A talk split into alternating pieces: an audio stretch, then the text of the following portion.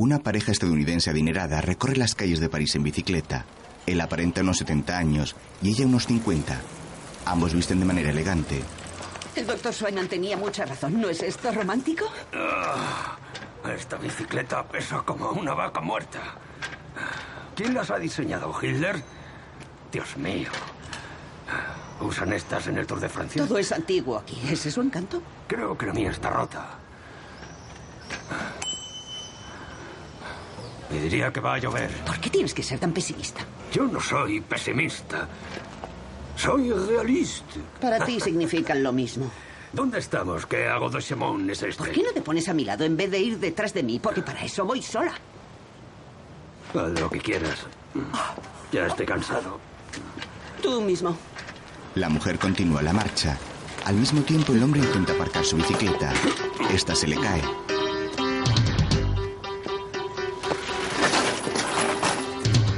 LGM Cinema y Estudio Canal presentan una coproducción de LGM Cinema, Estudio Canal y PM, con la participación de Canal Plus, Cine Plus y C8.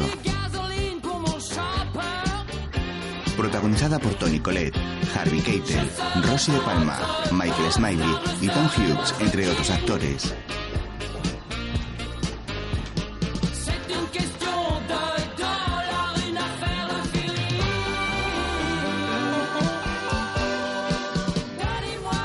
Mujer sigue su paseo por la ciudad y su marido, cansado, permanece sentado junto a su vehículo, dos cocineros preparan una lujosa cena en una casa señorial. A su vez, tres criadas organizan y decoran una gran mesa para la ocasión.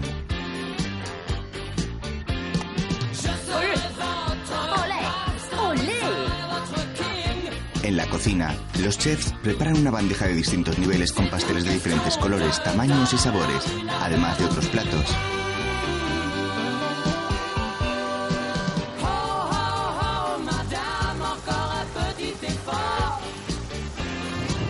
Calle empieza a llover y la mujer de la bicicleta se moja. En la casa, las criadas ponen la mesa y los cocineros emplatan la comida minuciosamente. Guión de Luis Argex.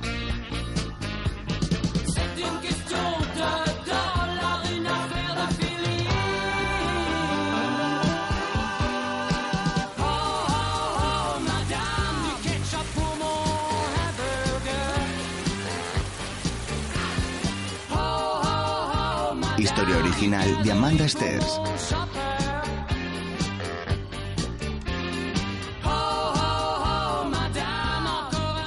Una comedia romántica francesa de 2017 dirigida por Amanda Sters. Madame. La mujer de la bicicleta llega a la casa señorial. ¿Ha vuelto mi marido? No, madame. Nos tenía usted preocupados. No ha pasado nada. ¿Ha llegado Jax? Preparado y esperando. Oh, prepárate, amigo. Mire eso, madame. Le cobraré el doble. Jax, el peluquero, peina a la mujer que ha llegado empapada a causa de la lluvia. El segurata de fuera no me dejaba entrar. Claro que no. El Lord Mayor de Londres está de camino. ¿En serio? Qué sexy. ¿Puedo saludarlo? Bueno, vendrá con su marido. Qué lástima. El correo de hoy, madame. Mm. Y esto lo trajo un mensajero. La criada le da un paquete con una nota.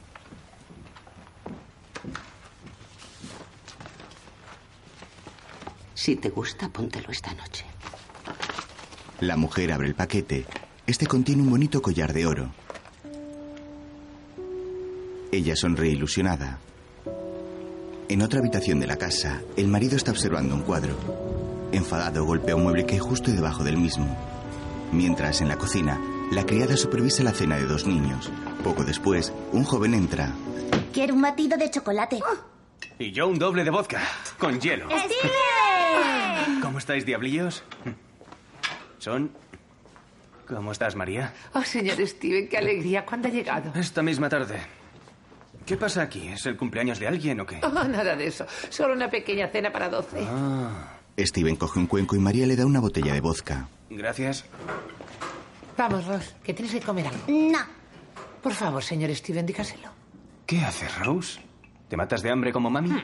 Mami está muy flaca. Pues no lo hagas. A nadie le gusta un palillo humano. Voy a buscar a papá. Steven abandona la cocina. Ale, haz caso a tu hermano y acábate esas patatas, por favor. Mientras, Vale, prueba ahora. Steven encuentra a su padre junto al cuadro. ¿Lo echarás de menos? Claro que lo echaré de menos. Esta fue la mayor adquisición de tu abuelo. Me cortaría los huevos. ¿Por qué no vendes otra cosa? Aún no lo entiendes. Estoy con el agua hasta el cuello. Necesito el dinero. ¿Ante está costando tanto dinero? Vende sus joyas. Steven se sienta. No tiene gracia. ¿Quieres que te preste algo? ¿Podrías? 50.000 solo unos días hasta que haga la venta. Llamaré a mamá. No lo hagas. No le des esa satisfacción. Por cierto, ¿cómo está? Um, con más años y más kilos, más rica también. Y no se mueve de Londres. Votó por el Brexit. Me tiene sentido. Cuando naciste estaba loca por Margaret Thatcher. Me dijo que tenía que votar por Reagan. ¿Lo hiciste? No. Estábamos en Atenas. Nuestro último año horrible. ¿Cómo va el libro? Bueno, mi editor vendrá a París. No tengo nada que enseñarle. Y lo sabe. Entonces, ¿por qué viene? Cuando desgraba el viaje en el Eurostar, soy de sus mejores activos. Ambos toman una copa mientras hablan. En una piscina climatizada, un hombre bucea de un extremo a otro. Junto al bordillo se encuentra una mujer joven, morena, de media melena y tez blanquecina, con un vestido negro y zapatos de tacón. Él se detiene, se quita las gafas de bucear y la mira.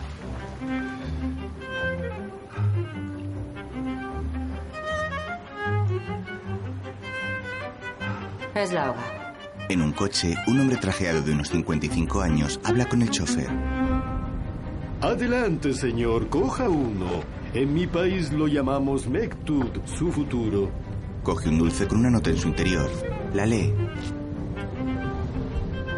Esta noche conocerás a alguien especial.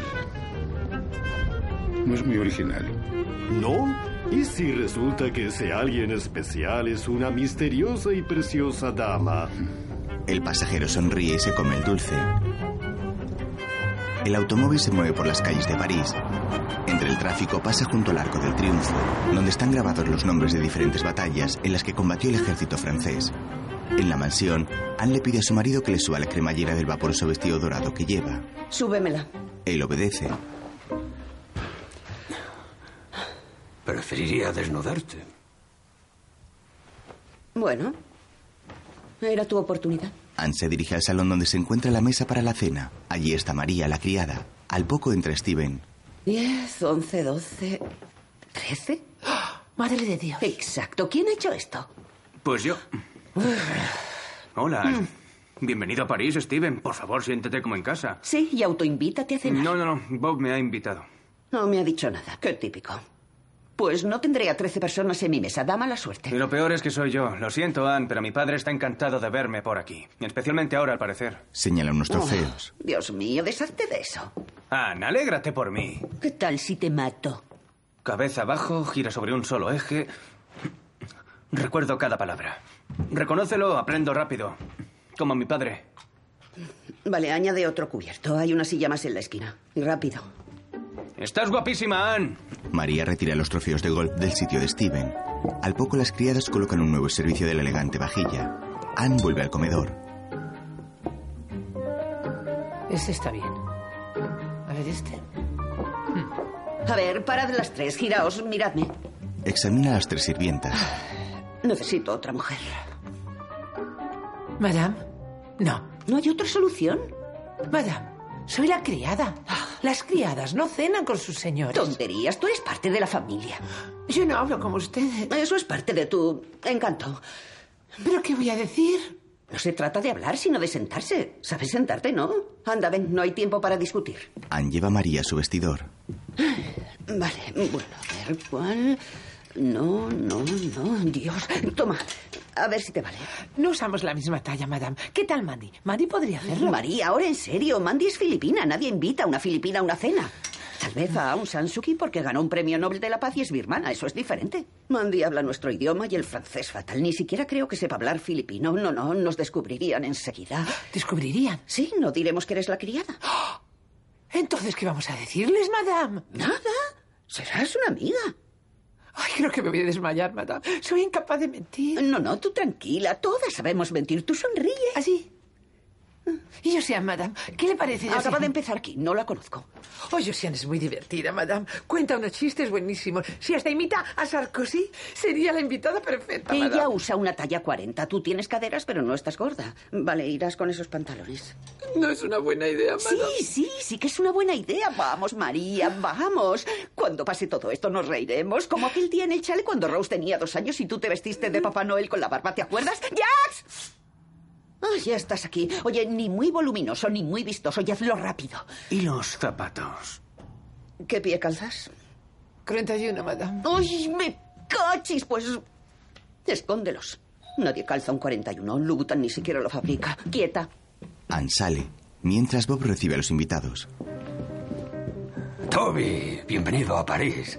Me alegra que no te detuvieran en la frontera. No, como Lord Mayor tramito visados para Londres. Pídemelo, Bob, y te daré uno. ¿Londres? ¿Dónde está eso? Eh, la pequeña Inglaterra, el antiguo imperio. Ahora me acuerdo. Gobierna Bretaña. La misma. Tú debes de ser Michael. Bob Fredericks. Mucho gusto. Su casa es muy bonita. Una segunda vivienda pequeña, pero acogedora. Hola, Toby. Estás fabulosa. Hola, Michael. Mis chicos. Perdón por tanta seguridad. Es la expresión de estilo favorita de Toby. ¿Has traído a tu catador por si servimos veneno esta noche? Vamos, venga. Le di la noche libre. ¿Qué queréis tomar? No tengo noticias, Bob, pero tranquilo, no pasa nada, no pasa nada. Dales otra semana, todo irá bien. Antoine, sabes qué Oscar. hacer. Bonsoir. Me alegro de veros de nuevo. Esta casa es una auténtica maravilla. Toby entra en el comedor. Allí está Steven. Ah, Steven, he leído tu libro. ¿En serio? Mm, es divertidísimo. El Eagle en pelotas de tu padre, han llevándose el mérito por despedir a las Caddy Sex. Nada ha cambiado. Siguen como el perro y el gato. Por cierto, enhorabuena por la reelección. Ah, sí, gracias. Pronto serás de la primera familia inglesa. Tú no escribas sobre nosotros. No quiero que todo el mundo se entere de nuestro secretito. No te preocupes, estoy tan bloqueado como si hubiera comido un kilo de cemento. Ponme en un buen sitio. Ya lo he hecho. En la esquina. Mira eso. ¿Eh? Improvisado. Encantador. Steven cambia los carteles con los nombres, mientras... El truco es fingir que llevas un jabón chino sobre la cabeza. Caminas erguida y lentamente. Y brillas, María. Tú brillas. Esto no va a funcionar. ¡Que sí! Sabes, cariño, hace frío fuera, así que creo que necesitarás otra capa encima. Señor Steven, estamos en verano. Exacto. Hora de la fiesta. Mientras... Aún no me has dicho qué harás con la prensa. Un Caravaggio no cambia de propietario todos los días. No hay prisa, ¿verdad?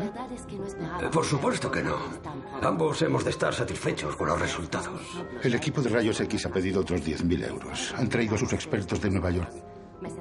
Déjame compartir los gastos. Claro que no, ni hablar de eso. Ya me invitarás a verlo cuando esté en tu pared. No lo tendré en casa. Ocupará un lugar de honor en mi museo. Si es que es auténtico. Entre tanto, María. ¿Qué pasa ahora? No funcionará, madame. Tus amigos los Bernard han venido aquí antes, la habrán visto. ¿Qué la van a ver? Nadie se fija en una criada. Sal ahora mismo, María, quiero verte. Me van a reconocer, madame. Bueno, si tu cara les resulta familiar, pensarán que te han visto en un desfile de moda. Madame, mentir es pecado. No estás mintiendo, no haces daño a nadie. Es como hacer un papel en nuestra obra. Es divertido, como una película, solo que cambias tu vida de la ABC a la HBO, ¿entiendes? No mucho. Ay, te lo pondré más fácil. Evítalos. Además, estás en el otro extremo de la mesa. ¿Y qué tal Jax? Jax sería un invitado perfecto, madame. Uy, Steven, ¿tiene un vestido para mí? No, no, no, ni hablar. Esto es culpa de Bob y quiero que sufra, así que María te... Déjame que te vea. Por Dios, ni siquiera está vestida. ¿Puedes arreglarla, por favor? Y escúchame, no hables demasiado, no sonrías demasiado y no comas demasiado. Sí, madame. Tampoco bebas demasiado. A nadie le gusta. Créeme. abajo, ¿Cómo sois respecto a tus alumnos? Pues no eres el más disciplinado, aunque eres el más estudioso, el que más estudia. El que más estudia. Ojalá se me ocurriera algo en francés, pero ahora estoy perplejo. Tú siempre estás perplejo. Ah, no siempre. ¿Recuerdas a mi maestra de francés? Ah, sí, Melanie. Fanny, soy Fanny. Oh, por supuesto, por favor, perdóname. No importa, responderé a casi todo.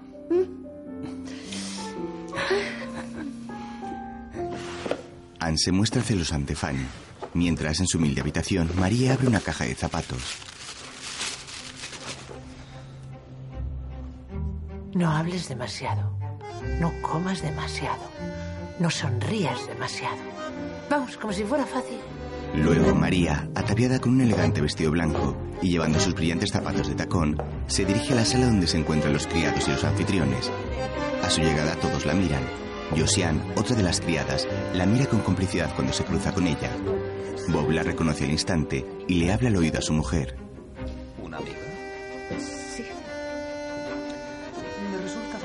Te has vuelto loca. El hombre del coche se fija en ella y se acerca a Steven. ¿Quién es esa? ¿Cómo se llama o quién es realmente? ¿De qué estás hablando? Te dirá que es María Escalante, pero su nombre real es María Inmaculada de las Dos Sicilias. ¿Hablas en serio? Condesa de Asturias, de la Casa Borbón, prima segunda de Juan Carlos. Ella lo negará. Y yo no te lo he dicho. María sale y el hombre del coche va tras ella hasta la sala donde está el cuadro.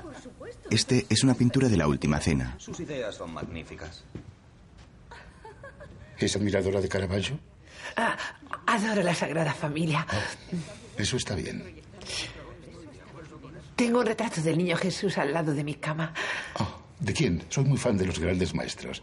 Deje que adivine. ¿El Greco? No. ¿Goya? No. No, ya lo tengo. Dalí. ¿a que sí? El artista no importa mucho. Es la expresión en la cara del niño. Sí, damos eso por sentado. Y la Virgen María. ¡Ay, cómo lo quiere! Se acerca Josiane. Madame, le dîner est servi. La cena está servida. Oh, merci. El hombre le da su copa a la doncella. Bueno, esta noche es una especie de última cena. Es quizá la última vez que vea este cuadro. Estoy negociando su venta con Antoine Bernard. Oh, Monsieur Antoine. Es un amigo de la familia. Excelente. Permítame presentarme. El hombre le besa la mano. Soy David Morgan. Vivo en Londres. Yo soy María. ¿No tiene apellido? No, no, esta noche no. Soy una amiga de Madame. Una amiga de Anne. HBO, no ABC. David le ofrece su brazo. Oh, gracias. Luego,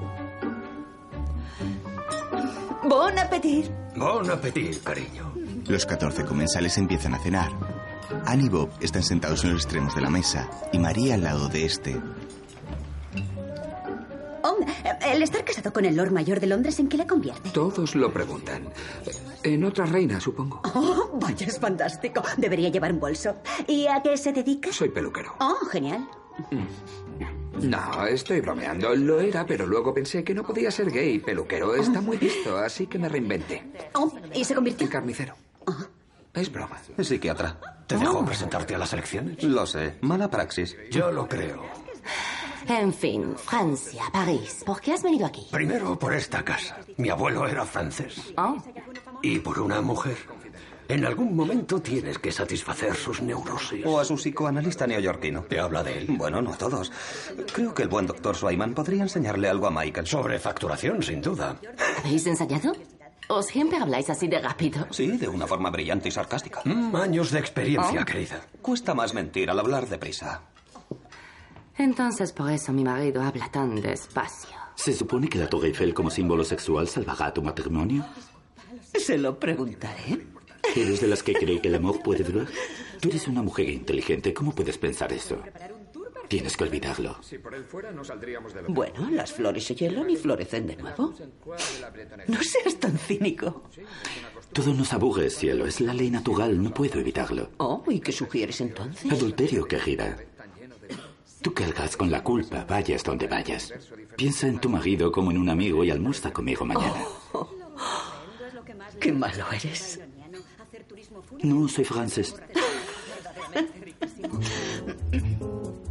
Eres una de las pinturas más hermosas que he visto en el mundo. Afortunadamente para ti, tu marido no parece Una criada filipina se encarga de rellenar las copas de agua. Al intentar decirle algo por señas a María, se descuida y le moja los pantalones a David. Vete, vete. Si me permite. Es solo agua. María intenta secarle. Me gusta que se derrame para que una mujer venga a ayudarme. Es algo genético. Cuando una mujer ve una mancha, tiene que ir a frotar. Eres gracioso para ser estadounidense, obviamente. Vaya, todo chico de Cambridge sabe juzgar lo que es gracioso. Todos los ingleses que conozco se creen graciosos, pero nunca se ríen. Ah, los odio. Sí, bueno, yo también. ¿Qué opina usted, María? No me gustan los ingleses, pero sí me gusta Hugh Grant. ¿Le suena Hugh Grant? En Bridget Jones. Y también sale bailando en Love Actually. Así. I take you down, I take you down. More, more, more. Jump. Jump it. ¿Le suena Hugh Grant? El guapo. Um, Tuvo una aventura con... ah, mierda, no me acuerdo el nombre de aquella putita. La prostituta. Por supuesto que sabemos quién es Hugh Grant. Estabas diciendo... Usted se parece a él, a Hugh Grant. Todos nos parecemos en la misma parte del mundo, ¿sabe? La misma cara, los mismos ojos, mismos dientes. Eso es precioso, muy bonito. Pero no me gustan sus estúpidas películas. Siempre hay finales felices y besos bajo la lluvia. No debería despreciar a la gente. A la gente le encantan los finales felices. No pueden evitarlo. El héroe corre y besa a la chica bajo la lluvia. A la gente le encanta todo eso. Bueno. ¿Te presentarías alguna vez a primer ministro? A líder supremo. ¿Te presentarías tú alguna vez a presidente? Si tú fueras mi primera dama. ¿Estás en la política? No, soy músico. Pianista clásico, para ser exactos. Oh, genial. ¿Qué edad tienes? Nueve y medio. ¿Y tú? 32 y medio. ¿Es tu padre ese de al lado? Oh, no. Ese es Fedor, el maestro. Espero que le guste la cena. Me alegra que haya venido. ¿Habla nuestro idioma? Oh, no. Él nunca habla. Nuestros hijos, Frank y Robin. Oh, qué guapos. Como su madre. Oh, gracias. Eh, ¿Sabe? Cuesta muchísimo seguir siendo sexy cuando eres madre soltera. Es una batalla constante. Fui a un seminario genial sobre luchar por ti mismo el mes pasado. De Justin Tender, ¿lo conoce? Fue en Londres. Oh, Dios mío, es muy espiritual, fabuloso. En fin, dice que todo empieza con la comida. También recomienda que bebas menos. ¿Qué? ¿Agua? Él me dijo que era muy gracioso, ¿sabe? Hace tiempo que quiere que nos conozcamos. Sí, eso es muy propio de Anne. Hable conmigo. Esta mujer es una pesadilla. ¿Cómo sabe que no es amiga mía, eh? Bueno, si eso es cierto, tendré que fingir un ataque al corazón para que me saquen de aquí a rastras. Dígame algo, hable conmigo, cuénteme un chiste. Esta mujer es un coñazo. No me sé ningún chiste. Invéntese algo. No insista, no me presione. La criada filipina rellena la copa de María. ¿De dónde es usted, María? Ah, soy española y he nacido en Mallorca. ¿No es de Asturias? Habría pensado en Asturias. Mis ancestros eran de Asturias. ¿Ve? Soy celta como usted. ¿Y de dónde era su familia? Oh, mi familia es de un condado muy bonito llamado Down. Mi padre es el dueño de la mayor parte, ¿sabe? Siempre quiere que me olvide de mi afición por el arte y regrese para administrar el patrimonio familiar. Ah, usted vino aquí para escapar de su padre. Me fui a Londres para ser artista, pero acabé siendo asesor. Así que ahora me paso la vida de hotel en hotel, en Nueva York, en París, en Londres. Para ser sincero, ya no sé dónde está mi hogar. Probablemente porque sigue estando en Dean. ¿Dean? ¿Down? Down. Down. ¿Dean Down? Dean María, Down. perdona, Es te Down. la robo un minuto. Bob se acerca a María. No bebas demasiado. No, señor. Madame me ha dicho lo que tengo que hacer y lo que no tengo que hacer. Y esta estúpida idea, te debes estar muriendo aquí. Es como si yo fuera a una reunión de Fontaine. Se suponía que debía estar sentada al lado de Madame, pero alguien cambió las tarjetas. Esa mujer que da miedo debería estar sentada aquí. No hables como una criada. Solo sí o no, ¿entendido? Sé realmente insufrible, desagradable. Sí, señor. Oye, Bob. María cuenta unos chistes fantásticos, ¿lo sabías? No, no lo sabía. Sí, estaba a punto de contarme uno. Madame Bernard, quiero oír uno de los chistes de María. Sí, por supuesto. No la obliguéis. Es muy introvertida. Es muy tímida. Soy muy desagradable. Oh, vamos. Es muy graciosa. Está entre amigos. ¿Quién quiere escuchar un chiste? Vamos, encanto. ¿Todo es gracioso con ese salero español? El único chiste que conozco es muy vulgar. Mi tío Pedro lo contaba cuando estaba borracho. No creo que sea apropiado. no, no te No te sientas obligada. Vamos, suéltese. Cuéntenos un chiste.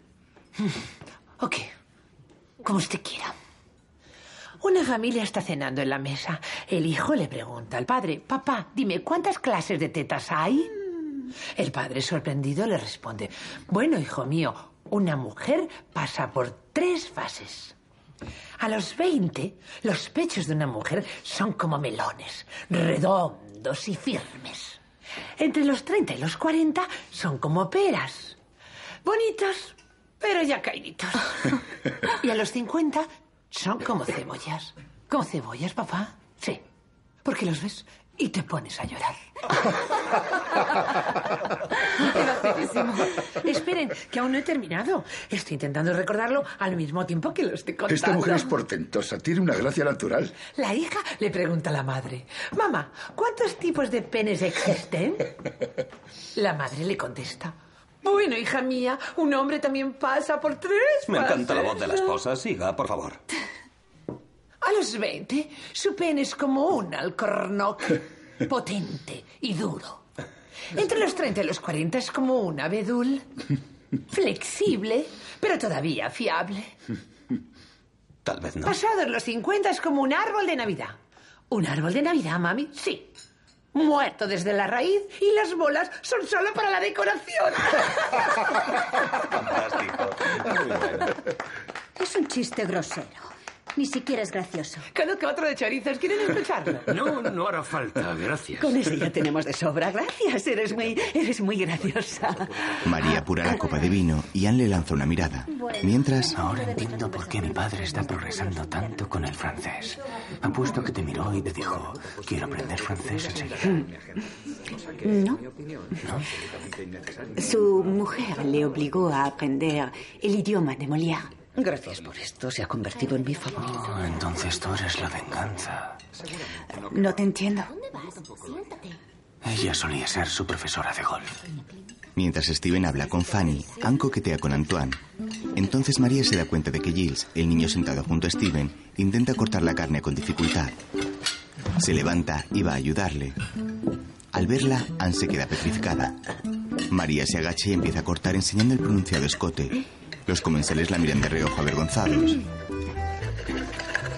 Ah, bueno, ¿qué debo ponerme para parecer más parisina? Las mujeres siempre me preguntan eso. Es el tic francés, nadie puede comprarlo. Por eso os estoy pidiendo consejo. Ah, me encanta lo que has hecho con el nuevo número. Es uno de los mejores. Presentamos Mi abuela solía comentarme, di siempre la verdad, es más fácil de recordar.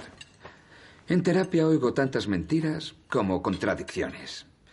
Pero incluso tus mentiras dicen algo sobre ti. Mm, Sí, me casaré contigo. ¿Y qué te hace pensar que diría que sí? Ah, ¿Todas están locas por ti? La noche es joven. Oye, siento ignorarte, colega, pero la chica que está a mi lado es muy sexy. Tranquilo. Estoy acostumbrado a no hablar, ya sabes, con Fedor. A por ella. Gracias, colega, chócala. No estoy asegurado para chocarla. ¿No? Y menos con los magníficos cantos de la ¿Te permiten tocar tetas? Debo confesar que me gusta más... Supongo que sí, pero nunca he tenido la oportunidad. Espero no ser muy descarado, pero me gustaría decirle que está absolutamente preciosa esta noche. ¿Cuánto tiempo llevas en París? ¿Cuánto llevas acostándote con mi padre? ¿Estás loco? Solo soy su profesor. La realidad no llega a su... Por favor, tu padre. Te Hablando hace de- parecer infantil. ¿Cómo son los Tú sí que pareces una intimidad? Me gustaría darte un azote. Bueno, tu padre ya me advirtió que eras un maleducado, un alcohólico y un desempleado. Sí, pero también tengo cosas muy malas. ¿Te dijo cuáles eran esas? Usted también es muy elegante. Bueno, soy el mejor dentro de lo posible. Fanny, vas a ser mi nueva suegra. Es como si solo existierais tú y tu padre en el mundo. Ah, ya veo. ¿Por qué querrías el huevo si ya tienes el ganso? Ah, Yo no quiero el ganso y de hecho no me gusta el huevo podrido. Steven coge su vaso y se levanta. Am, querido y estimado padre. Y am, su jovencísima y hermosa concubina. Steven. Perdón, perdón. Madrastra, Anne, muchas gracias por invitarme esta noche a este lugar asombroso donde la generosidad no tiene límites. A propósito, ¿quién paga todo esto? da igual, no importa. Estoy divagando. Me gustaría hacer un anuncio esta noche. Mi compromiso con esta increíble, guapísima y talentosa criatura. ¿Cómo te llamabas? Que te jodan. Que te jodan, un nombre poco habitual. No seas tímida, cariño. María se pone en pie y aplaude. Doña María, me gustaría su aprobación, Alteza. Anne le lanza una mirada para que pare y ésta se sienta. Anne se levanta. Enhorabuena. Gracias. Bueno, queridos invitados, esta noche tenemos el gran honor de compartir mesa con un jovencísimo y talentoso prodigio, Gilles Dugan y su maestro Fedor Kraczynski. Gilles solo tiene nueve años y tiene que dormir un poco porque tiene un concierto muy especial en Viena mañana por la noche, así que tomaremos el postre en la sala de música después de escuchar algunas... Canciones que mi madre me enseñó, adaptadas por el maestro. Bueno, pues eso.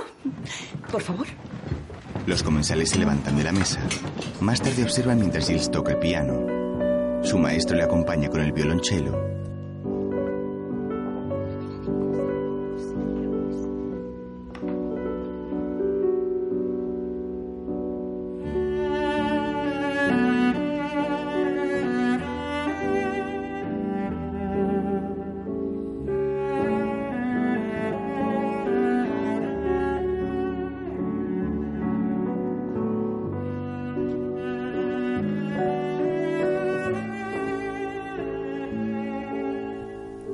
David busca con la mirada a María, que ha desaparecido.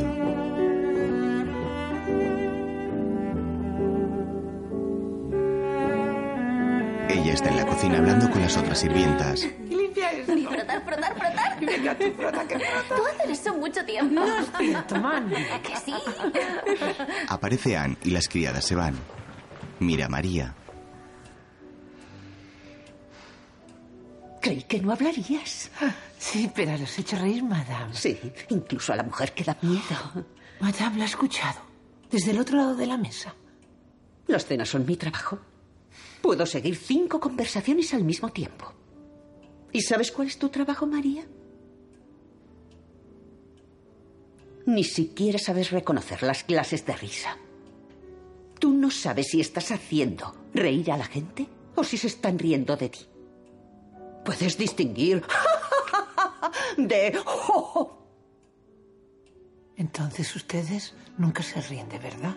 Se suponía que tu papel era el de invitada ausente, callada, fácil de olvidar. Si alguien se entera de esto, me avergonzarán. Y a ellos. Porque se rieron del chiste que contó una criada. No vayas de víctima. Ya sabes que soy una demócrata convencida. Su forma de pensar, no la mía. Ay, lo siento, madame. He bebido demasiado.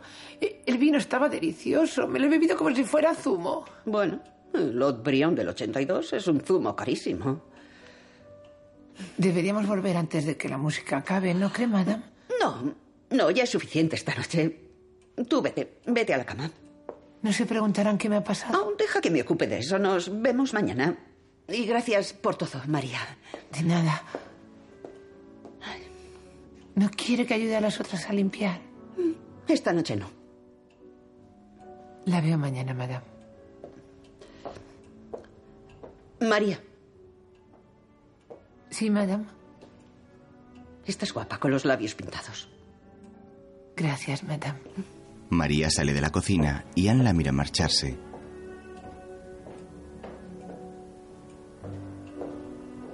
La criada sube despacio las escaleras de servicio Anne la sigue con la mirada a través de la ventana de la cocina.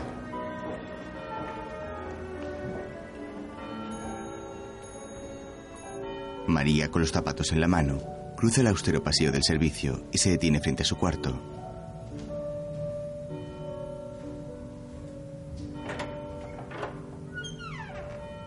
Enciende la luz y entra. Más tarde en el salón, Steven está dormido en un sillón y su padre lo despierta. Vamos. Más fuerte. Vamos arriba. Vale. Vamos. Dios mío, apestas. Tu comportamiento es intolerable. Vale, vale. Eh, eh, eh. Mira, mira, Ann. Trece en la mesa, Ann. Vamos. Por Judas. Trece. Por eso da mala suerte.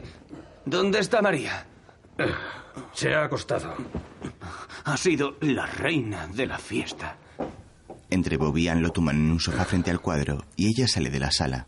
Después, en el baño, Lo quiero fuera de aquí. Casi nos arruina la noche. Pero no lo ha hecho. Y María, Dios, estaba de los nervios. ¿Viste esos zapatos?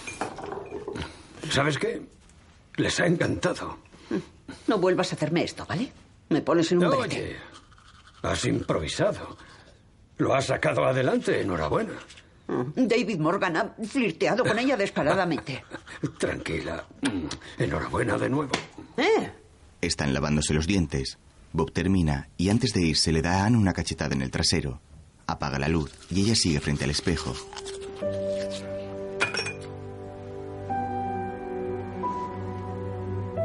Se mira y toca el collar que lleva al cuello, regalo de Antoine. Se da la vuelta y se quita el batín, quedándose con un camisón largo de seda. Entonces se pone algo de perfume.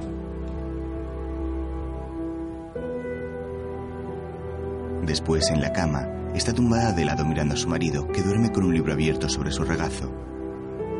Ana apaga la luz y se queda boca arriba.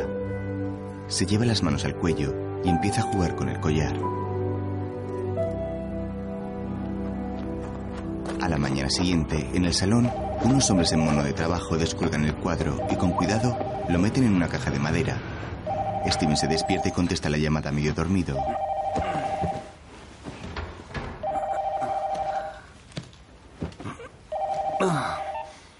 Diga. Hola, Steven. Soy David Morgan. Hola. Perdona, bonjour. ¿Te acuerdas de esa preciosa señorita María? Eso creo. ¿Podrías darme el número de teléfono de María, verdad? Ajá. Sí, es que voy a intentar llamarla para ver si está libre y, y quedar con ella y divertirnos un poco algún día. Sí, claro, claro. No cuelgues. Vale. Voy a por su número ahora mismo. Vale, espera. Un momento, sí. María. Anótame tu número de teléfono. Anótalo rápido. Te lo explicaré después. En la cocina, María apunta su teléfono en un papel y se lo extiende a Steven, que come un croissant. Vale. Gracias. ¿Hola? Sí, sí. Ya lo tengo, lo tengo, sí. 06 89 13 91 34. Estupendo. Sí. Dale las gracias. Lo haré, se las daré de tu parte. Gracias, Steven. Vale, Dios. Oye, papá. Adivina. Anne entra. ¿Qué? Ah, ah, nada. he tenido una pesadilla. Es todo. Anne se pone las gafas de sol y sale. Después, en el coche van la pareja, sus dos hijos, Steven y María en asientos enfrentados. ¿Y tu clase de francés? Plutarch aujourd'hui. Voulez-vous coucher avec moi ce soir? Oh, oui, volontiers. Para ya, ¿quieres?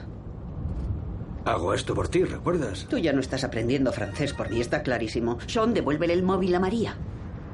Déjame ser directo. Eres increíble, sensacional, pero también muy sexy. ¿Puedo volver a verte? Responde sí o sí, David. ¿Qué? Se habrán equivocado, madame. A mí nadie me envía mensajes. Es de David Morgan. Estás de coña. Es coña. Es genial, sentí algo en el momento en que nos conocimos. Dios mío, lo sabía, esto es culpa tuya y tuya. Y el Oscar es para María. Querer que alguien coja esto, creo Ya que lo- voy a vomitar. Buena suerte. María. María. Esto no tiene gracia, Bob, cállate. Luego, en un campo de golf, María y Anne están sentadas en un banco. ¿Pasó algo en la cena? ¿Algo en particular? No, madame, nada en particular. ¿No hizo piececitos contigo? ¿Piececitos? ¿Qué es eso? ¿Qué? Ya sabes, pues... Se lo muestra. No, madame, madre de Dios. ¿No te tocó o hizo que le tocaras? No, madame. ¿Y entonces de qué va todo esto? Pues hubo algo, tengo que admitirlo. ¿Qué hubo? No sé, sentí algo cuando me miro.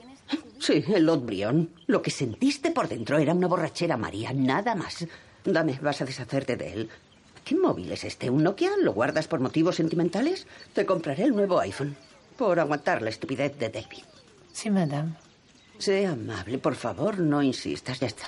Los dos niños corren hacia ellas. He ganado Rose. Sí, ah. por poco. He tenido ocho. ¡Oh, qué increíbles que sois mis estrellas! Pero si ni siquiera me estabas mirando, estabas hablando con María. Mira, te he etiquetado en todo mi Instagram. ¿Cuántos me gusta he tenido? Ay, a coger vuestros palos. Anda, venga. Oh. Quedamos en el George Quinto a las nueve. Dios mío, soy una idiota. Les cita tu resistencia. Te quiere en su cama.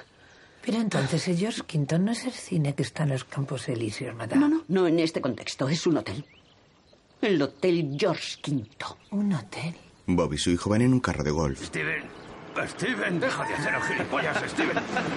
Por la noche, María y Rose, vestida de hada, juegan. Te voy a convertir en una rana. ¡Oh, no! Vale, te convertiré en una princesa, pero solo hasta medianoche y...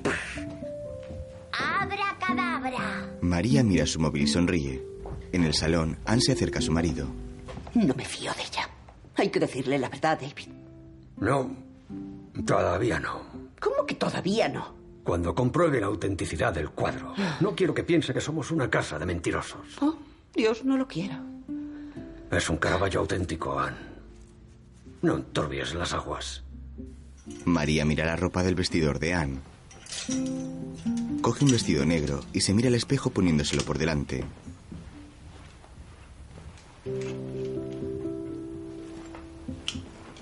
Se santigua. Más tarde, David Morgan, trajeado, espera delante de la puerta del cine con un cubo de palomitas entre las manos. Mira hacia ambos lados ansioso. María se acerca de frente llevando el vestido negro. Se sonríen y ella le agarra del brazo mientras entran. Luego, ¿Qué película vamos a ver? Una de terror, claro.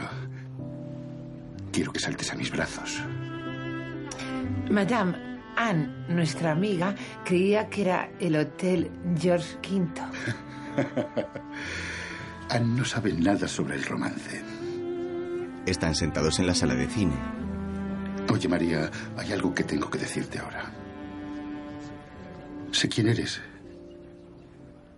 Quiero decir que... que sé quién eres en realidad. María, la armada, come palomitas sin parar. Alguien me lo dijo en la fiesta. Prometí que no diría quién. Oh, Dios mío, fue Steven. Se suponía que no tenía... Oye, no pasa nada. No me importa. Es irrelevante para mí. ¿En serio? Sí. ¿De verdad te sientes así? Y tengo una hija. ¿También te dijo eso? Una princesa seguro. Pero el tema, mi amor, está cerrado. Se apagan las luces y empieza la película. Otro día, en el patio de honor del Palacio Real de París, Anne está elegantemente vestida y sentada sobre una de las columnas de Buren. Tras ella se acerca Antoine. ¿Sabes que se suponía que tenían que destruirlas? Fue un gran escándalo en esa época. Mm, Como todo lo nuevo. Las personas tienen miedo si no pueden relacionar un sentimiento con otro. ¿Y ahora cómo te sientes? Vacía. Pidamos un deseo. Antoine le ofrece su mano para bajar y caminan despacio hacia una barandilla que rodea una de las columnas desde el subsuelo. Él les tiene una moneda y sonriente, ella la lanza hacia abajo.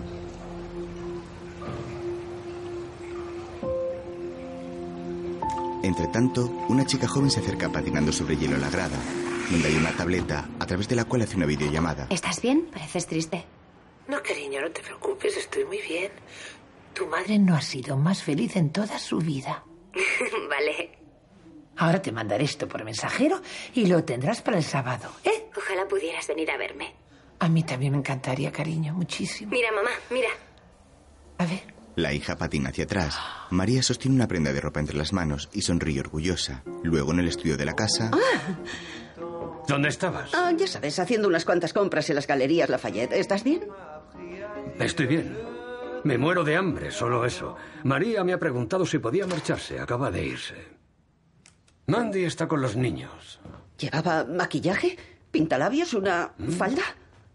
¿Cómo dices? Ay, está pasando algo muy extraño con María. Hazme caso. Eh, muy bien, me lo cuentas con un bistec delante. Hay un bonito bistró en Se la está esquina. viendo con el Bob. Esta mañana ha llegado tarde y parecía que había estado follando. ¡Oh, Dios mío! al momento, ¡Vamos, Bob! Madre mía, no me gustaría verte así Ya en un voy, incendio. mujer. Te mueves como una tortuga. ¡Ay, Dios mío! Vale, sigámosla. Bob sube al coche. ¡Vamos, arranca! En marcha y conduce rápido como los franceses. Venga, venga, venga. Por Dios. Cállate. No me hables así. En otro lugar, David y María llegan a un restaurante en una Vespa. El coche les sigue. Están aparcando. Da la vuelta a la manzana. Rápido. ¡Vamos! Se bajan de la moto y caminan agarrados del brazo hacia la terraza del local. Bonsoir, Monsieur Morgan. Bonsoir. Bonsoir, madame. Pasa, cariño. Gracias. El metre les acompaña a su mesa y le acomoda la silla a María. La terraza está cubierta por un toldo con pequeñas luces. Es bonito, ¿verdad? Anne y Bob les observan desde el coche. Oh, por favor. No puede ser verdad. Mira, Bob la ha llevado al Petit Bistrot Hotel. Obviamente. No estoy ciego. Es uno de mis favoritos. Es como... Al menos es comida. ¿Ya podemos volver a casa? Puedes despedirla mañana. No puedo despedirla. Lleva la casa como un reloj. Porque la enseñaste. No es bioquímica. Es solo una criada. Es que no lo entiendes. Se necesita al menos medio día para aprender a doblar solamente mis faldas. ¿Sabes? Esto es un desastre. Es un auténtico desastre. Creo que estás exagerando, pero hablaré con ella. ¿Se habrá enamorado de ella? ¿Es eso posible? Bueno, reconocerá tiene un buen culo.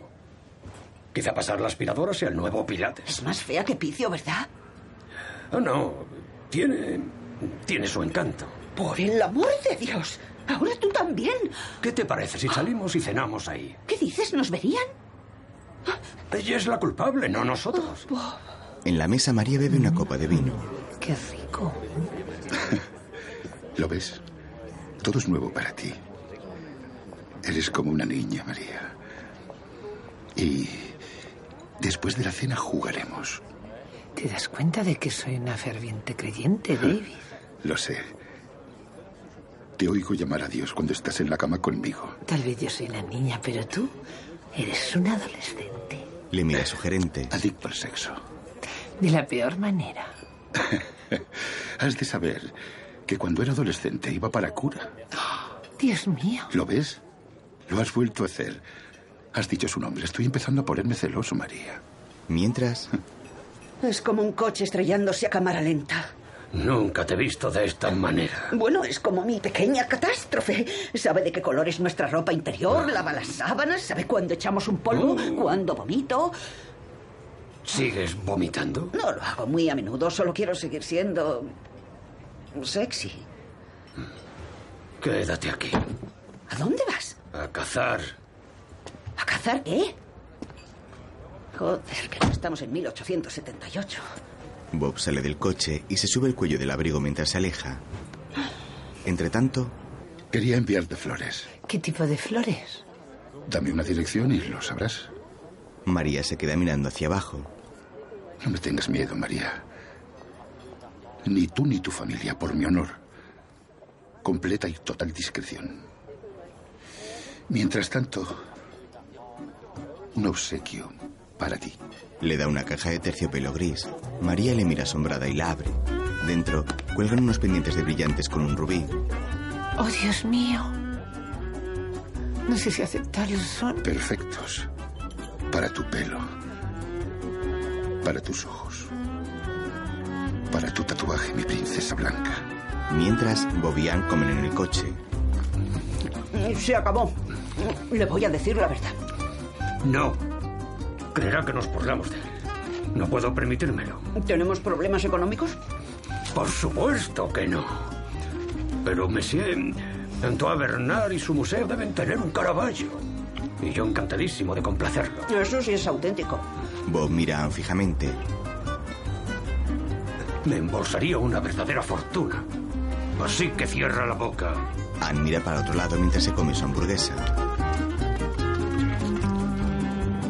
Más tarde en el dormitorio, Bob está tumbado en la cama junto a su mujer que ojea una revista. Anne inicia una videollamada. Por fin, doctor Schweiman. ¿Está bien? Vi su mensaje sobre una emergencia. No, no estoy bien. Estoy a punto de matar a esa mujer. ¿Qué pasa? ¿Está en la cama? Sí, lo estoy. Claro, allí es medianoche. Para escucharme o hacer comentarios estúpidos. Oye, que es medianoche. ¿Lo ve? Bueno, si hubiera llamado más pronto. Hola, doctor. Hola, Bob. Bob, esto es una consulta privada. Por favor. Bob se pone el antifaz en los ojos y se tumba. Vale, es que... He tenido que luchar durante toda mi vida, por todo, incluso por los hombres. ¿Cómo puede esta mujer, esta, esta criada, inspirarme estos sentimientos? Siga. Me siento muy sola. Incluso en una habitación llena de gente, me siento sola, doctor. ¿Lo dices en serio? Mientras, en el baño de una lujosa habitación de hotel, hay champán y fresas en una bandeja sobre la bañera. En el suelo, prendas de ropa haciendo un camino hasta la cama, donde están David y María medio desnudos. Él se levanta y bebe de una pequeña botella de alcohol. Dime la verdad, María. ¿Cuál es tu sueño secreto? Todo el mundo tiene uno. Desistí de los sueños. Ahora tengo deseos simples. Quiero que mi hija sea feliz. Ah, sé sincera, vamos. Todo el mundo tiene un proyecto. Tendrás un plan. Bueno. Te parecerá ridículo, seguro. Él vuelve a la cama. Cielo. Cualquier cosa que tú me digas nunca, nunca me parecerá ridícula. Anda, cuéntamelo. Me gustaría inventar el medio paquete de levadura en polvo. ¿Levadura en polvo? Sí. Yo cocino mucho, ¿sabes? Y ninguna receta requiere todo el paquete de levadura en polvo. Ninguna. Siempre es la mitad del paquete. Entonces guardas el resto en el armario, pero no lo utilizas nunca más por miedo a que se haya estropeado. O no estás de todo segura de que quede la mitad justa. Tal vez hay más o tal vez hay menos, ¿tú me entiendes? Sí, sí, ya te entiendo. Es. Es muy inteligente, muy inteligente. Eres una mujer fuera de lo común. Sí que lo soy. ¿Podrías cocinar para mí alguna vez? Invítame a tu casa. Tú tienes ese Velázquez. Podría ir allí y tasarlo. Acercan sus caras poco a poco. Podrías llevarme a Madrid a conocer a tu familia. Hablaría con empaque. Buenas noches. Buenas noches, cariño. Oh, madre mía. Qué rico. Qué rico. Qué rico. Qué rico. Rico, rico. Rico. Se acarician rozando la nariz. Entre tanto, en la casa, Ana aparece en el dormitorio vestida sensualmente de doncella. Llega a la cama y Bob está dormido. Delicadamente, ella le pasa la mano por la cabeza. Bonsoir, monsieur. Bonsoir. Bonsoir. Bob se despierta y se quita el antifaz. La mira extrañado y ella se mueve de forma seductora. Vaya. ¿Y ese conjunto? Ha sido idea del doctor Schweiman. Es un ejercicio para eliminar mi ira contra María. ¿Estás celosa? ¡Cállate! Anne le tira un cojín y desistiendo se tumba. Suspira. Anne, eres una mujer preciosa. Pero no me casé contigo por eso. Ya no soy guapa. Creo que estás celosa porque eres insegura. Claro que lo soy. Nunca echamos un polvo. El mundo está lleno de mujeres bellísimas y París es lo peor. No me hagas callar. Son órdenes del doctor, ¿no es así? Bob la mira sugerente y ella se muerde el labio seductora.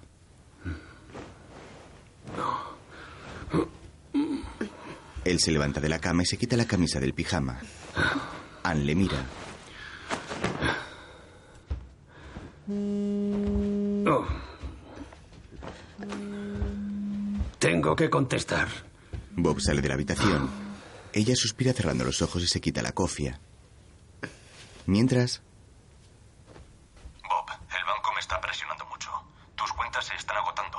Esto es el fin. Necesitamos el dinero del cuadro ya. ¿De cuánto tiempo dispongo? Tal vez un mes antes de que empiecen las ejecuciones hipotecarias. No puedo hacer nada sin que estés aquí.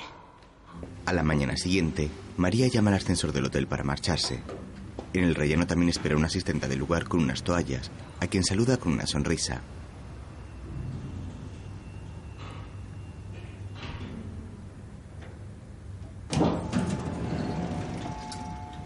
Ambas bajan en silencio.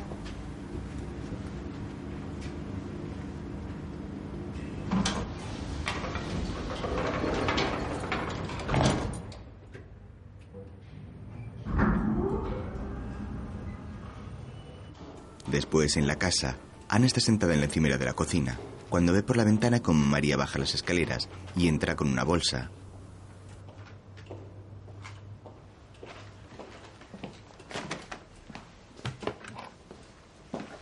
¿Cómo ha ido tu noche?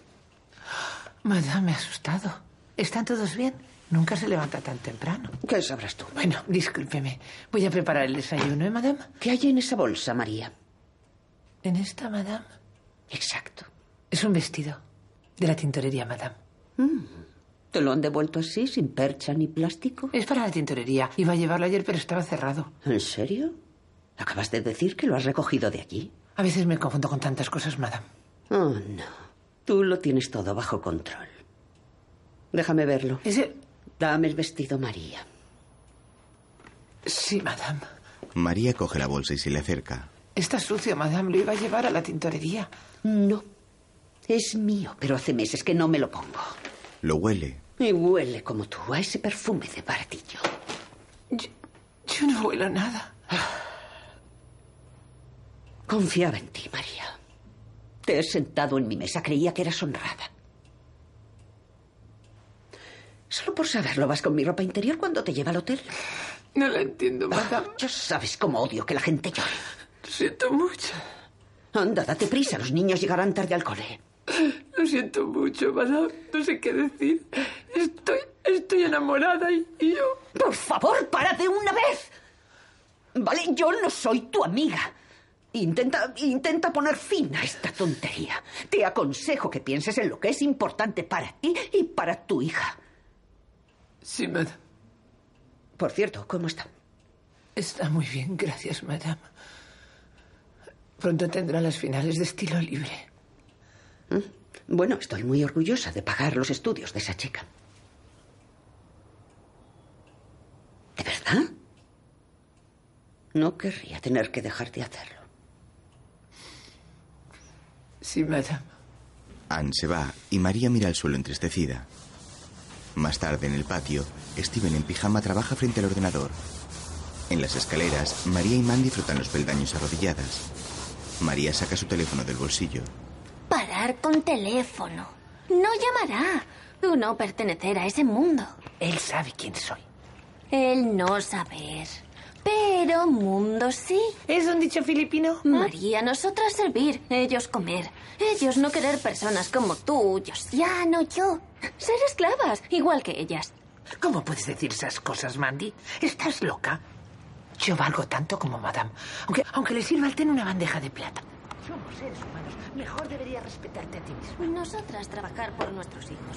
Steven escucha la conversación de las criadas. Tiene unos folios en las manos. La criada, una novela de Steven Fredericks. Luego, en la cocina, María está planchando.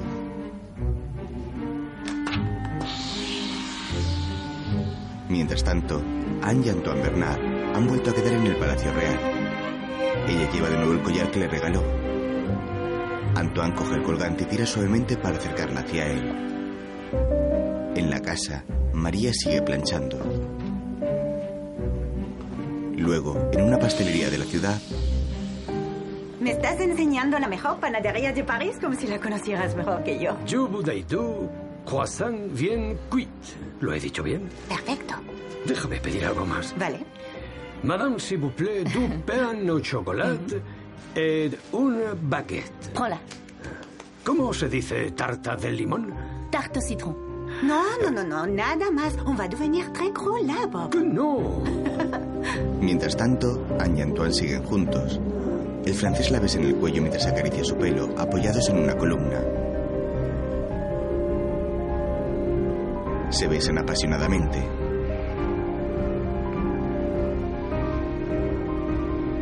Entre tanto, junto a la piscina de su casa está Hélène, la mujer de Antoine, fumando un cigarrillo nerviosa. Luego, en el cumpleaños del hijo de los Fredericks,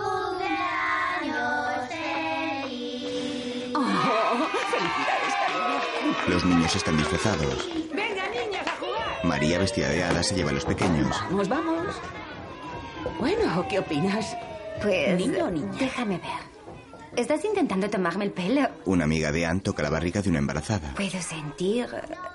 Ahí dentro hay gemelos, ¿no? Dios mío, es increíble. Ya te dije que era la leche. Cuando hay dos, no sé si son niño o niña. ¿No es mejor que una ecografía? Una de vosotras está preocupada. Porque está enamorada. Tranquilízate. Te llamará y te invitará a pasar el fin de semana fuera. Ah, por fin George Clooney me va a llamar. Pues que deberías ir. Decir que sí. La vida no siempre ha sido amable contigo y no siempre lo será, así que disfrútala. No sé con quién está hablando, pero alguna tendrá un buen fin de semana. Tal vez tú. La mujer de la que estoy hablando sabe exactamente quién es. ¿Abrimos ya los regalos, madame? ¿Estás borracha, María? Mientras la vidente hablaba, María escuchaba desde atrás. Llevaba el móvil en el escote y Anne se lo saca. Al terminar la fiesta, la criada bebe de algunas copas mientras recoge la sala. Saca su teléfono y sonríe al ver la pantalla.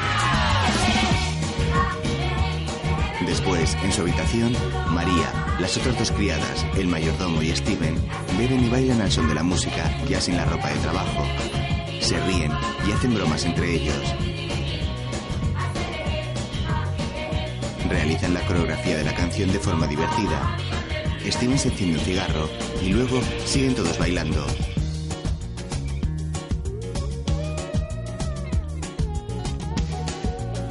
Al día siguiente, María y David van en un coche deportivo descapotable conduciendo por una solitaria carretera que atraviesa el campo.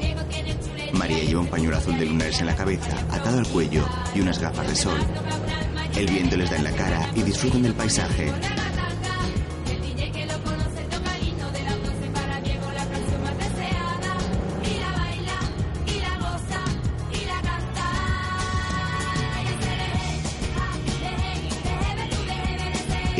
El rostro de David, que coge su mano y la besa.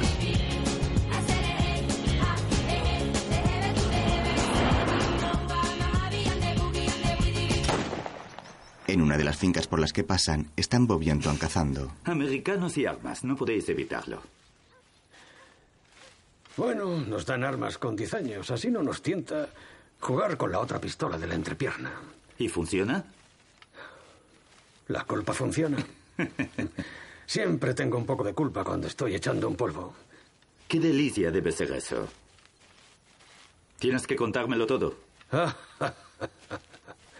Antoine y Bob caminan por el campo con las escopetas de caza al hombro. Bob se acerca a la óptica para apuntar y ve llegar a lo lejos a María y David en el descapotable.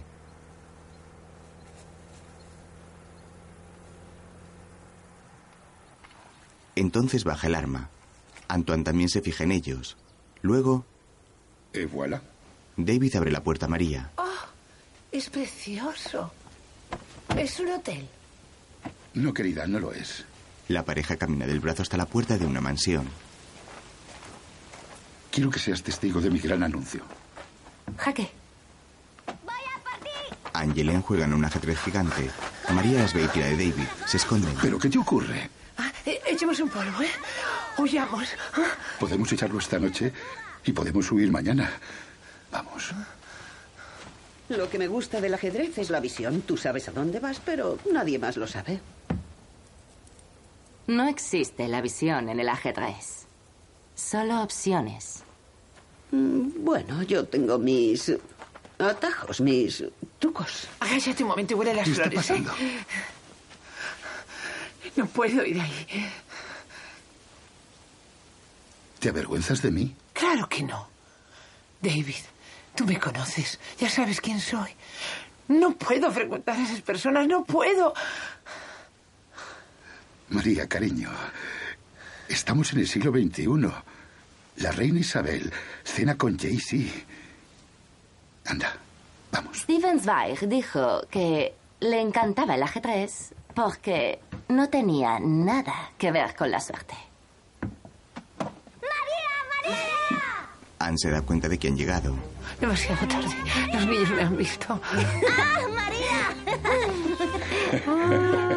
Eres increíble. ¿Todos los niños te quieren? Los niños abrazan a María y ella parece incómoda. A jugar. Luego, Ah, caballeros, si pueden escucharme, por favor. Tengo noticias de Londres. Tu cuadro ha sido autentificado. Aleluya. Enhorabuena, mon vieux. Mm. Gracias. los tres hombres salen de la casa. A continuación, en el jardín, todos están sentados en tumbonas o junto al borde de la piscina. Hoy tenemos muchas cosas que celebrar. Primero, nuestra amistad. Por nuestras mujeres. Por nuestras familias. Y no nos olvidemos. Por Michelangelo Menzi da Caravaggio, ese canalla. Y maestro fornicador. Al menos se divirtió. Probadlo. Es uno de los mejores vinos del mundo. Un Borgoña. Por la vida. Por la vida. Por la vida. Por la vida. María se acerca. Gracias. Los niños están con la niñera portuguesa, echando una siesta. Gracias. De verdad. Madre mía, debe de tener una varita mágica. Tachan. María, háblanos sobre ti. La misteriosa mujer que ha robado el corazón de David. Oh, su hígado. Su corazón es difícil de robar. Es fácil robarlo, pero difícil mantenerlo. ¿Por algo soy irlandés? ¿Y desde cuándo sois expertos en asuntos del corazón? Se supone que sois borrachos felices. Los franceses son adúlteros. Los ingleses dan azotitos. Y los americanos follan como si estuvieran invadiendo un país del tercer mundo y no tuvieran que pagar por ello. Puedo explicarlo. En Francia elegimos el adulterio para poder seguir casados con nuestras mujeres. Los ingleses, bueno, después de 20 años sufriendo los castigos de un internado, reprimiendo los instintos homosexuales, no dan paga más que paga una sola chica. Es todo. Se asientan de por vida. ¿Qué opinas tú, María? Oh, bueno, yo soy una española chapada a la antigua. Yo sí veo el matrimonio como algo importante. ¿Entonces no engañas a nadie?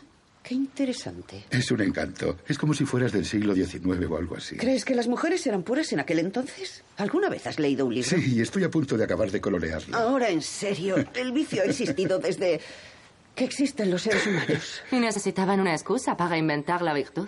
Bien. Anne, dime, ¿cómo conociste a María? ¿No quiere decírmelo?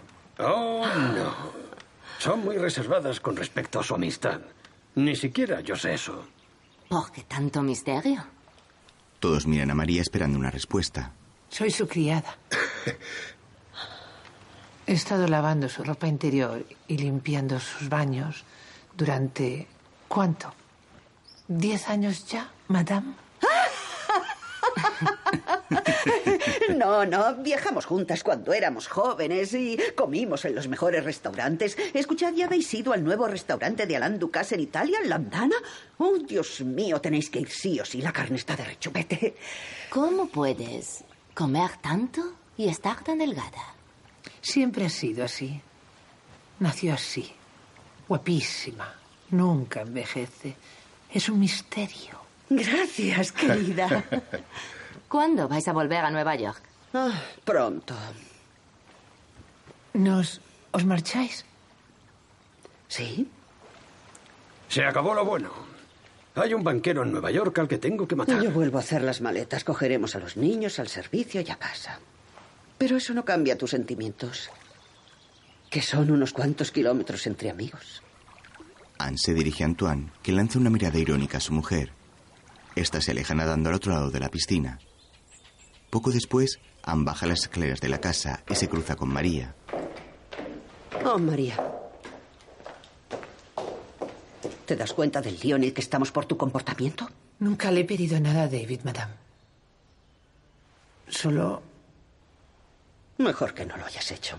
Eres un ama de llaves, no una prostituta. No es lo que usted cree que es, madame. Él está muy enamorado de mí. Amor verdadero, me lo ha dicho. Por la forma en que me abraza por la noche. Por la manera en la que me mira. Escu María, escúchame. Anne, se lo ruego. No me llames San. Has abusado de mi bondad y me has mentido. Solo hice lo que usted me pidió, madame.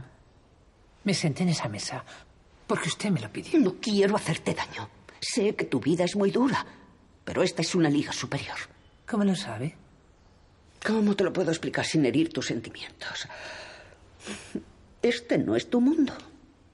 Si tus opiniones fueran realmente interesantes, sustanciales, si tuvieran algún efecto, algún interés real, ¿por qué serías criada? Porque soy una inmigrante española, no tenía opción, madame. Cervantes, el Bulli, Almodóvar, Antonio Banderas son españoles y no son criados, ¿verdad? Él me quiere, madame.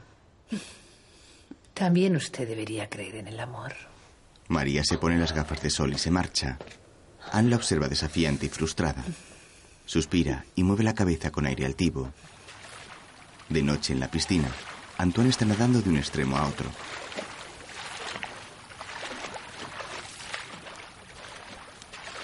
Anne llega y se acerca caminando por el césped hasta el borde del agua.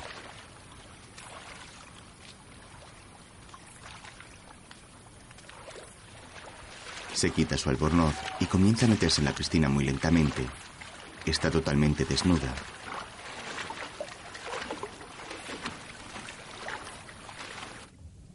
Bucea y busca a Antoine con la mirada bajo el agua, aunque él sigue nadando.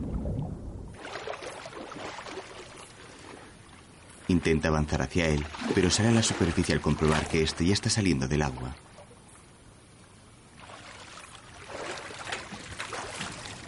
Anne parece sorprendida y se queda allí, mirando fijamente cómo él se aleja con la toalla a la cintura sin mirar hacia atrás.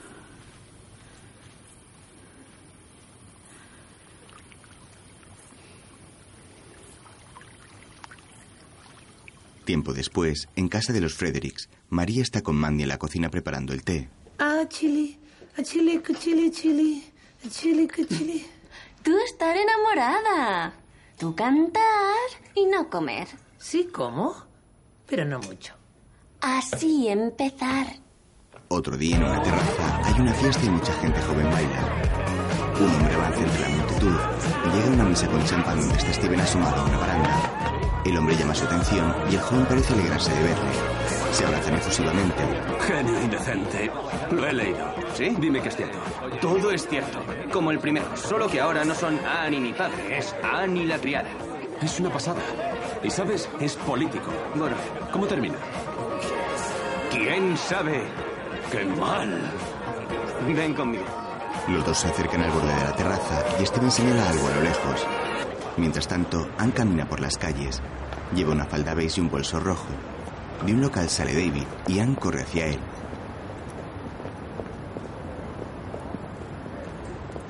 David. Ah, ¿Cómo estás? Hola, Anne. Oh, qué casualidad. Precisamente quería organizar una cita doble con mi amiga. ¿Te acuerdas de esa morena guapa de nuestra cena, Jane? Oh, sí. Lo sé, puede parecer un poco aburrida al principio, pero está un poco sola con lo de su divorcio y pensando en lo que hará con todos sus millones. He oído que es un torbellino en la cama. Anne, creo que me estás confundiendo con un gigoló. Solo soy un humilde intelectual. Se dice que tienes otros talentos. Tal vez podríamos salir una noche. ¿Por qué no cuando mi querido marido esté fuera de la ciudad? Pero mientras me enteraré de los detalles por Jane. ¿María aún no te lo ha contado? María. Oh, Dios mío, pensé que eso había terminado. Me siento fatal. Quería llamarte. Pensaba que las cosas terminarían rápidamente. A mí también me ha sorprendido, pero ¿qué puedo decir? Me ha cautivado. Mira, me he contenido porque soy buena persona, pero tengo que contarte algo que tiene que quedar entre nosotros. No quiero que nadie se sienta mal. Varios coches pasan junto a ellos. Lo lamento. Me alegro de verte. Te llamaré, ¿vale? Vale. Se despiden y se marchan. Justo al girarse, Anne se torce un tobillo. Después, en su casa, Bob le venda el pie. No tan apretado. Anne está tumbada en un sofá y muestra dolor. Ya Vale. está. Vale. Con ayuda de su marido, intenta apoyar el pie en el suelo y levantarse del asiento. No, estoy bien, estoy bien. Oh, Dios. Se marcha de la sala cojeando con torpeza. Mientras, Bob se queda sentado. En la habitación de los niños, María pasa la aspiradora y saca el móvil para comprobar si tiene algún mensaje. Entristecida vuelve a guardarlo y continúa con su tarea de limpieza.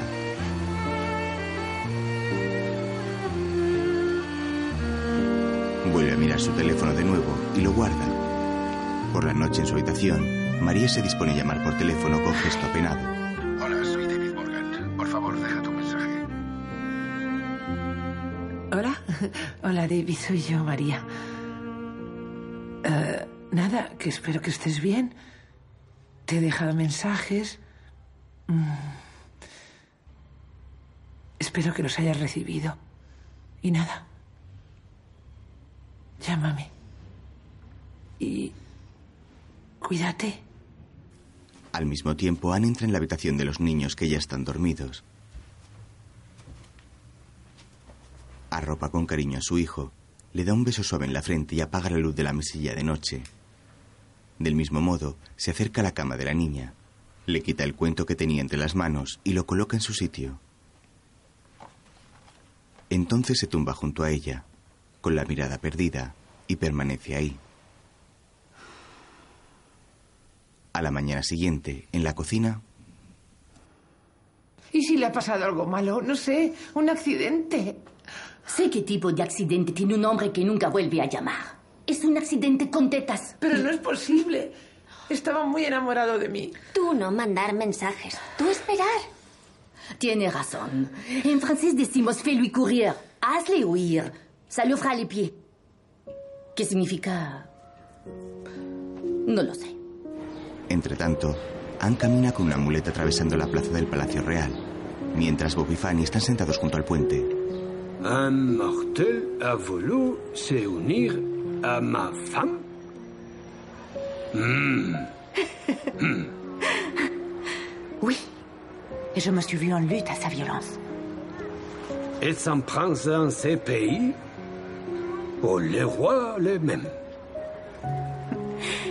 C'est. C'est celui qui règne sur ce territoire, le fils du proté.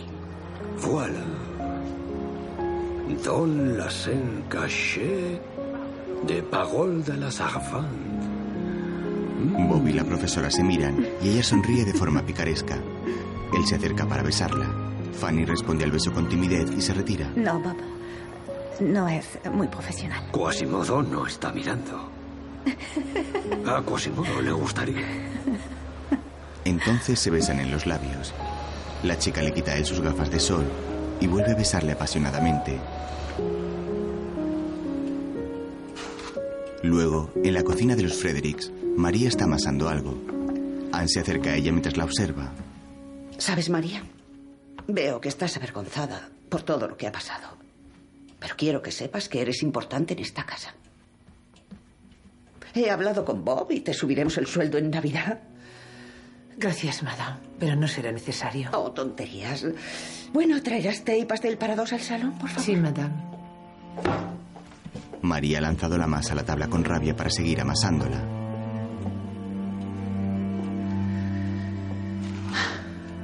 Fuera de la casa, Steven escribe en su ordenador sentado en una mesa.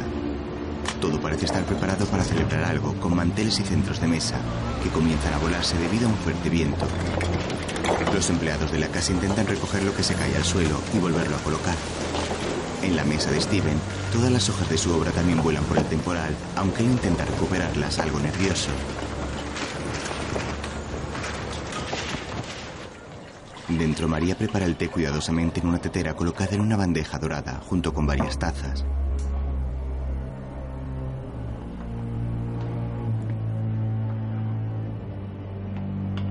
A continuación sirve tres trozos de pastel de chocolate en la misma bandeja.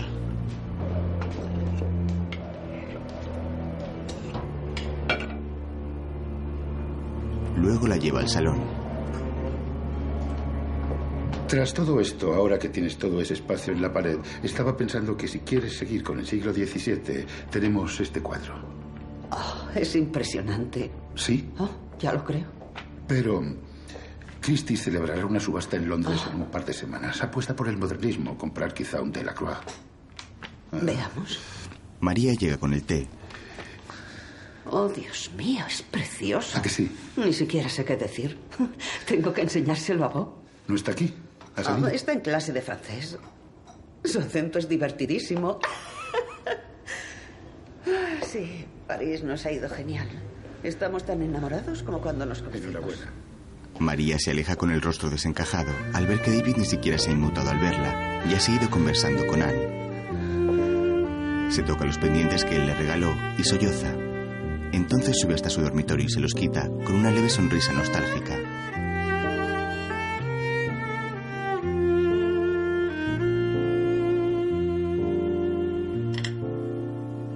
Lleva un vestido negro con lunares blancos y se nuda un pañuelo negro al cuello.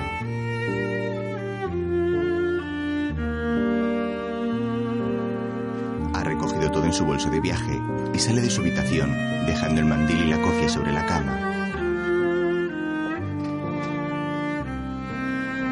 Fuera, la criada baja por las escaleras de la gran mansión y se dirige a ayudar a Steven a recoger sus papeles, que están esparcidos por todo el suelo. Este se gira y la ve. Entonces comprende lo que ocurre.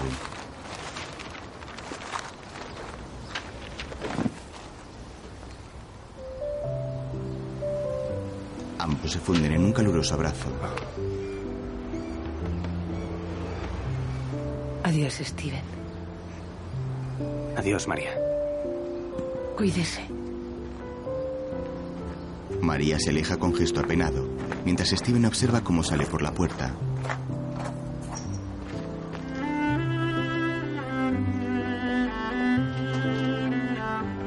Entonces, este se siente en las escaleras cabizbajo y llega a David a sentarse con él. ¿Qué tal? ¿Encontraste tu final? Aún no estoy seguro. ¿Sabes una cosa? Una mujer a la que he querido mucho me dijo que no menospreciara a la gente. A la gente le encantan los finales felices. No pueden evitarlo. El héroe corre, la besa bajo la lluvia. Les encanta. David se levanta y se va. Steven parece haberse convencido, pues sonríe y asiente. ¿En serio? De nuevo sonríe para sí. La gente. El río Sena recorre París. Varios puentes unen cada extremo de la ciudad y algunos pequeños barcos están amarrados a orillas del agua.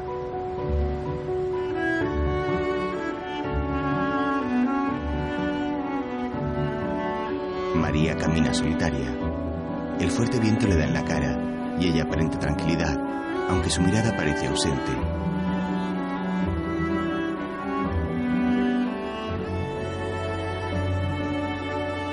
La mujer llora mientras avanza, aunque parece que sonría por dentro en ocasiones. El aire agita el largo pañuelo negro que lleva al cuello.